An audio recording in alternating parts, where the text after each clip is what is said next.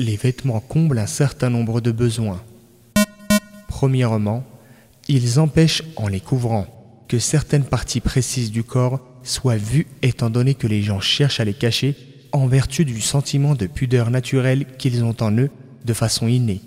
Comme Allah le Très-Haut a dit يا بني آدم قد أنزلنا عليكم لباسا يواري سوآتكم وريشا Ô fils d'Adam, nous vous avons apporté un vêtement pour cacher les parties de votre nudité. Verset 26 de la sourate Al-A'raf. Deuxièmement, il protège le corps humain de la chaleur, du froid et des lésions. La chaleur et le froid sont le résultat de la variation du climat, tandis que les lésions sont la conséquence d'une agression contre l'organisme.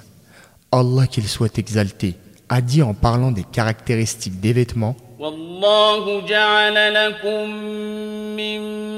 مما خلق ظلالا وجعل لكم من الجبال أكنانا وجعل لكم سرابيل تقيكم الحر وسرابيل تقيكم بأسكم كذلك يتم نعمته عليكم لعلكم تسلمون Il vous a procuré des vêtements qui vous protègent de la chaleur et d'autres, armures, côtes de mailles, etc., qui vous protègent des coups que vous portez les uns les autres dans les combats.